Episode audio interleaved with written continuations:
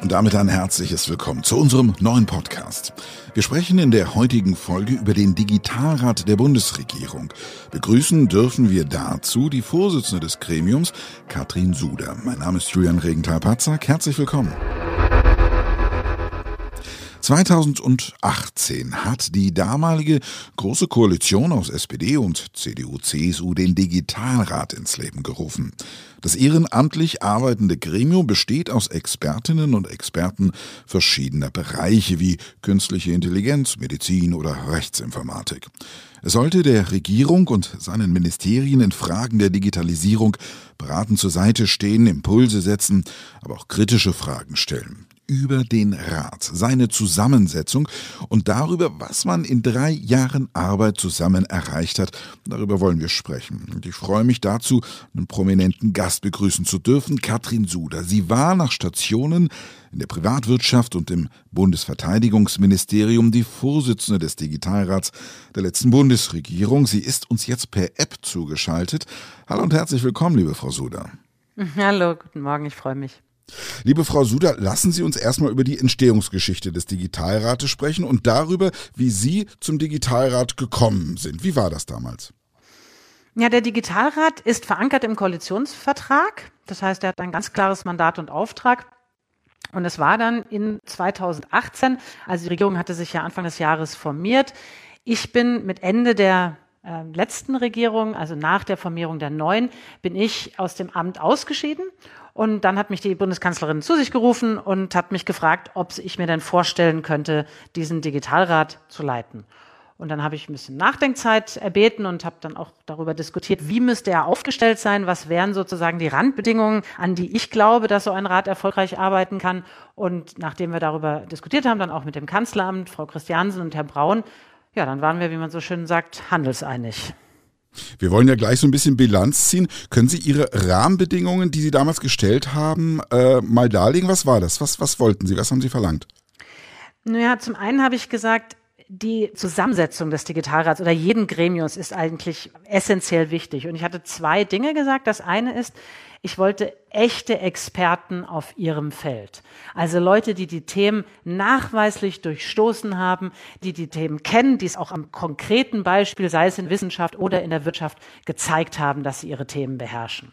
Ich wollte auch definitiv keine großen Companies drin haben, keine Interessenvertretung, also wirkliche inhaltliche Expertise und Leute, die den Willen haben, diese Expertise im Sinne des Landes einzubringen. Das war die eine Randbedingung. Die zweite war, ich wollte ein hochgradig diverses Team. Ich glaube an die Kraft von diversen Teams, dass die bessere Lösungen entwickeln. Das ist nicht immer einfach. Da passiert auch mal Reibung und Streit, aber ähm, ich glaube daran und dieses Team ist ja dann auch sehr, sehr divers geworden. Also über 20 Jahre Altersunterschied. Wir haben wir haben Leute aus der Wissenschaft, aus der Wirtschaft, ähm, wir haben von Start-up, wir haben also wir haben vier, äh, vier Frauen, fünf Männer, wir haben aus vier Nationen und lebend in vier Nationen, also wirklich ein bunt gemischtes Gremium. Nun blicken wir noch mal kurz zurück auf das Jahr 2018. Da gab es äh, einen Podcast der Bundeskanzlerin, wo sie zum Digitalrat gesprochen hat. Und da hören wir mal zusammen rein. Ich bin überzeugt, dass wir insgesamt in unserem Regierungshandeln nur mithalten können, wenn wir uns auch immer wieder Rat von außen suchen. Und genau das tun wir, indem wir Expertinnen und Experten aus den verschiedenen Bereichen bitten, uns im Digitalrat zur Seite zu stehen und uns zu beraten. Dabei geht es darum, dass das Menschen sind, die unterschiedliche Erfahrungen haben in dem gesamten Bereich der Digitalisierung und die uns mit ihrer Expertise zur Verfügung stehen. Wir brauchen, und das ist unser Gefühl als Regierung, nicht nur Rat und Tat, sondern wir brauchen ab und zu auch Menschen, die uns antreiben, die uns unbequeme Fragen stellen und die darauf Wert legen, dass das, was wir miteinander diskutieren, dann auch in der Praxis umgesetzt wird. Und deshalb ist der Digitalrat ein kleines, schlagkräftiges Gremium mit zehn solcher Expertinnen und Experten. Und ich bin gespannt auf diese Arbeit und ich bin ganz sicher, dass uns diese Arbeit voranbringen wird und viele neue Ideen bringen wird, die wir dann als Regierung in die Tat umsetzen können. Und jetzt ahnen Sie, was für eine Frage kommt. Sind diese Ideen in die Tat umgesetzt worden? Ja und nein. Also wir haben in Summe über 50 konkrete Vorschläge, Ideen mit der Regierung diskutiert. In Summe, ich glaube, neun Sitzungen waren es. Und davon sind einige direkt umgesetzt worden, andere sind in Umsetzung und einige sind zurückgewiesen worden oder einfach noch gar nicht angegangen worden. Also insofern eine, eine gemischte Bilanz. Mhm. Lassen Sie uns über die Bilanz mal ein bisschen sprechen. Was hat Sie denn da eher unglücklich gemacht? Was hat Sie glücklich gemacht an dem, was umgesetzt wurde und was dann pauschal von der Politik abgewiesen wurde? Naja, einmal vor der Klammer muss man natürlich sagen, wir wären nicht dieser Digitalrat mit all den Menschen, die da drin sind, wenn wir mit dem Tempo zufrieden sein könnten. Wir sind in Rankings zurückgefallen. Deshalb sind wir in Summe natürlich auch, auch gegeben, das, was wir in unseren jeweiligen Biografien erreicht haben. Natürlich sind wir nicht zufrieden. Es wäre auch sehr merkwürdig, wenn es so wäre. Ähm, was uns was uns positiv gestimmt hat, ist zum einen, es gab immer eine sehr, sehr offene äh, Diskussionskultur. Das hat die Kanzlerin natürlich mitgeprägt. Sie ist neugierig, sie will Sachen wissen, sie fragt Sachen nach, sie will Themen wirklich verstehen. Und dadurch ist es uns gelungen, ein paar Themen zu setzen, die vorher gar nicht drauf waren. Also zum Beispiel die Bedeutung von Daten, insbesondere nicht personenbezogenen Daten, im Rahmen einer verantwortungsvollen Datennutzung, weil Daten sind die Zukunft, immer mehr Innovation, immer mehr Problemlösungen entstehen aus Daten und das Thema war so gar nicht auf der Agenda. Das ist uns gelungen zu setzen. Es gibt inzwischen eine Datenstrategie der Bundesregierung, die hat auch viel positive Resonanz bekommen und da darf ich bei allem Respekt vielleicht und einer Bescheidenheit sagen, das wäre wahrscheinlich nicht so, wenn wir das Thema nicht über zwei, wahrscheinlich sogar drei Sitzungen gepusht hätten. Das andere, was uns ähm, durchaus auch gelungen ist, ist, die geopolitische Bedeutung von Politik ins Spiel zu bringen. Die Kanzlerin hat ja dann mit digitaler Souveränität das Thema auch in den Rat, in den Europäischen Rat eingebracht. Ich glaube, das war auch ein Thema, was bis dato sicher bei einigen, aber noch nicht in der Größe verankert war. Was uns zum Beispiel gar nicht gelungen ist, und das haben wir ja alle, zumindest die, die Kinder haben, aber wahrscheinlich alle mitbekommen, das ganze Thema Bildung. Wir haben versucht, das Thema Bildung als bundespolitisches Thema auf die Agenda zu setzen. Ja, das ist schwierig, auf jeden Fall. Und da müssen wir auch über Föderalismus reden. Aber es geht auch eine Menge im derzeitigen föderalistischen Setup und man kann ja auch jeden Setup mal verändern. Und da ist es uns nicht sonderlich gelungen, das Thema wirklich zu verankern. Ähm, und wir merken aber, das ist ein Plattformgeschäft hier, hier gibt's noch viel Strecke zu tun. Und jetzt können wir noch über kleinere Maßnahmen reden. Also zum Beispiel haben wir gesagt, hier die Bundesregierung muss auch mit gutem Beispiel vorangehen ähm, und muss unbedingt umsetzen die papierlose Kommunikation. Es werden sich ja immer noch Briefe hin und her geschickt. Das hat dann doch für unsere Verhältnisse relativ lange gedauert, bis dann sich dazu durchgerungen wurde, immerhin, dass jetzt zwischen den Ministerien keine Briefe mehr geschrieben werden, sondern das ganze elektronische Kommunikation hat. Ein erster Schritt, ein symbolischer Einstieg in den Ausstieg. Wir hätten uns gewünscht, die Liebe zum Papier wäre flächendeckend in der, in der gesammelten Bundesregierung, der sammelten Verwaltung auch über alle Stufen hinweg einfach abgeschafft worden. Das ist einfach nicht mehr zeitgemäß, ist auch nicht ökologisch. Ähm, und da solche doch klaren Schritte, die auch gar nicht so kompliziert sind, da ist uns nicht immer ein, etwas gelungen. Mhm. Sie haben das Thema Digitalisierung äh, im Bereich der Bildung angesprochen und ähm, da so ein bisschen leise doch den Föderalismus kritisiert. Was muss denn passieren, damit es im Bereich der Bildung, im Bereich der Schulen einfach wesentlich schneller vorangeht und dass wir nicht denjenigen, die heute in der fünften Klasse sagen müssen, naja, wenn ihr irgendwann Abitur macht, dann kommen wir vielleicht dahin, wo wir jetzt sein wollen? Es ist nicht alles immer so easy und mit einem Knopfdruck getan. Denn wir sprechen natürlich zum einen über das ganze Thema infrastrukturelle Ausstattung, was übrigens kein Thema im Digitalrat war. Also die ganzen Infrastrukturfragen wurden nicht in unserem Scope behandelt. Also das heißt, wie kriege ich überhaupt dann WLAN? Wie kriege ich das Ganze installiert? Und insbesondere die Frage, der, die im Digitalpakt immer so schwierig war, wer macht das Ganze dann? Wer installiert das? Wer wartet das? Wer sorgt dafür, dass das funktioniert? Wer richtet Passwörter ein? Und so weiter und so weiter. Das war nicht unser Thema. Wir haben gesagt, was es dringend braucht, braucht, ist Bildungsplattformen, wir brauchen dringend zum Beispiel eine Plattform für Lehreraus- und Fortbildung, insbesondere um denen digitale Themen wie den guten Umgang mit Daten beizubringen. Weil wenn wir die Lehrer nicht digital fortbilden, wie sollen die dann ihre Schüler digital fortbilden? Und da geht es ja um weit mehr als immer nur dieses Programmieren. Da geht es auch um weit mehr als Mediendidaktik. Da geht es um echtes Verständnis, weil Digitalisierung ist anders und prägt unser Leben. Also Thema Lehrerplattform. Und da macht es natürlich Sinn, wenn ich von Plattform rede, wir leben in Zeiten der Plattformökonomie, dann zu sagen, dass macht jedes Bundesland oder jede Kommune oder sonst irgendwie für sich, das macht ja keinen Sinn. Das muss es doch zentral zur Verfügung gestellt werden. Und ja, dann kann man sagen, man macht so eine Art App Store und dann kann auch wieder wettbewerbliche Aspekte reinbringen, dann können sich Leute darin bewerben. Aber das schreit doch nach einem zentralen Angebot. Und umgekehrt, das kann ich nur sagen, mit, mit, wir haben drei Töchter und was wir alles mitgemacht haben an zig verschiedenen Tools. Also ich habe mich, glaube ich, in sechs verschiedene Tools eingearbeitet.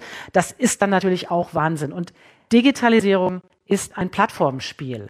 Und das bedeutet, dass Skalierung einfach Sinn macht und dass es darum geht, dann auch die Kosten runterzutreiben, die Usability hochzutreiben.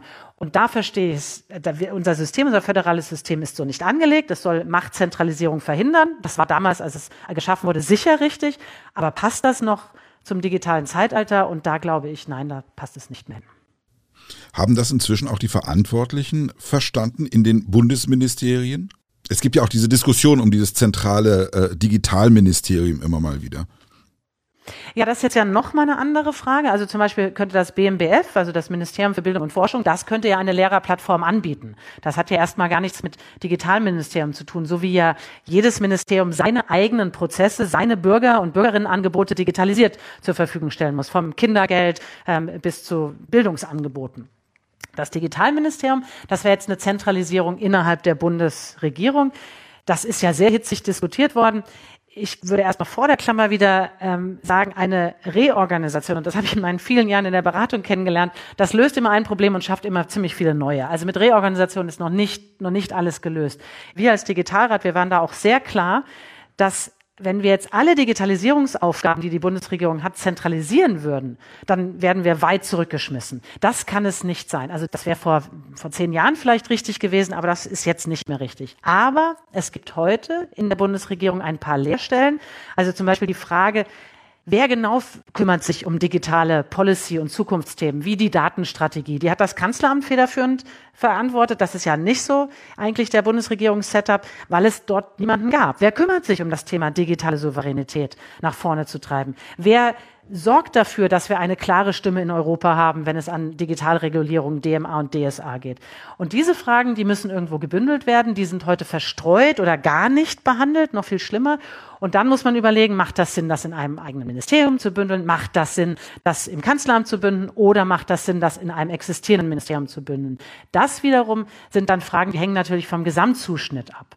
Aber es gibt ein paar Fragen heute, die nicht gelöst sind, die habe ich gerade gesagt. Und ich glaube, die gesamte Bundesverwaltung muss dringend schneller und besser werden, ihre eigenen Themen und Produkte zu digitalisieren. Und hier könnte auch zentrale Unterstützung helfen. Nicht im Sinne, wir zentralisieren alles, sondern wir bieten Unterstützungsangebote an.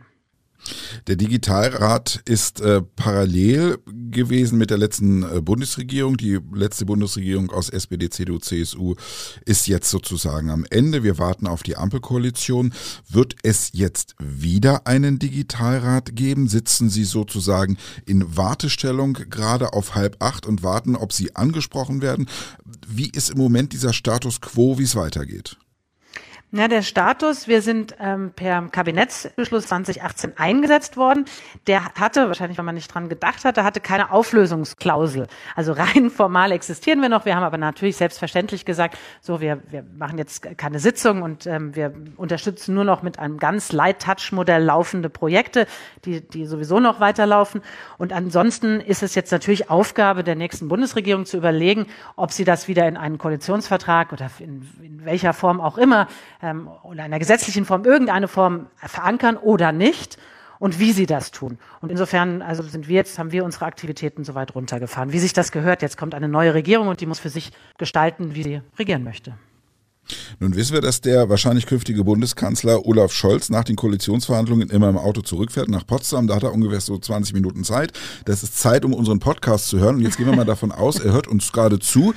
Er kommt von den Koalitionsverhandlungen zurück. Was könnten Sie denn ihm für ein Angebot machen? Was würden Sie ihm gerne für ein Angebot machen, was die Form des Digitalrats angeht? Der Digitalrat war ein Experiment. Ich glaube, wir haben gelernt, was, was wirklich gut und kraftvoll sein kann, dass wir Expertise hatten und dass wir alles Leute waren, die ganz konkret helfen wollten. Wir haben in vielen dieser 50 Maßnahmeninitiativen ganz konkret mit Unterstützung geholfen. Wir haben zum Beispiel alle Staatssekretäre mal mit denen einen agilen Workshop gemacht, um die Arbeitsmethoden näher zu bringen. Ich glaube, das ist ein Modell, wo ich sagen würde, das kann ich empfehlen, dass das funktioniert. Echte, tatkräftige Hilfe von außen. Man muss die ihn aber natürlich weiterentwickeln. Das ist ja das mit Experimenten, so ist ja auch die agile Arbeitsweise, ähm, in, den, in den Review gehen, was hat geklappt, was hat nicht geklappt. Zum Beispiel ist es uns sehr schwer gefallen, in Ministerien reinzugehen und dort konkreter zu helfen und Projekte ganz konkret zu unterstützen, weil wir dafür, wir hatten keine Geschäftsstelle, es war auch eine gute Entscheidung, zunächst keine Geschäftsstelle zu haben, damit wir schlank bleiben in Strukturen und keine Overhead-Kosten und Strukturen schaffen. Aber dort nochmal klug nachzudenken, wie schafft man eigentlich das sozusagen Mainstreaming, also das in die Breite bringen dieser vielen und nicht ganz einfachen digitalen Themen und wie kann man in der Breite unterstützen, antreiben und auch Fragen stellen. Das ist sicher was, da lohnt es sich drüber nachzudenken. Und da können wir gerne helfen. Wir haben gesagt, wir helfen in der Übergabe und teilen unsere Erfahrungen gerne mit. Katrin Suder, ganz herzlichen Dank für das Gespräch. Es war sehr spannend. Wir hoffen, wir hören noch viel von Ihnen. Ich habe zu danken.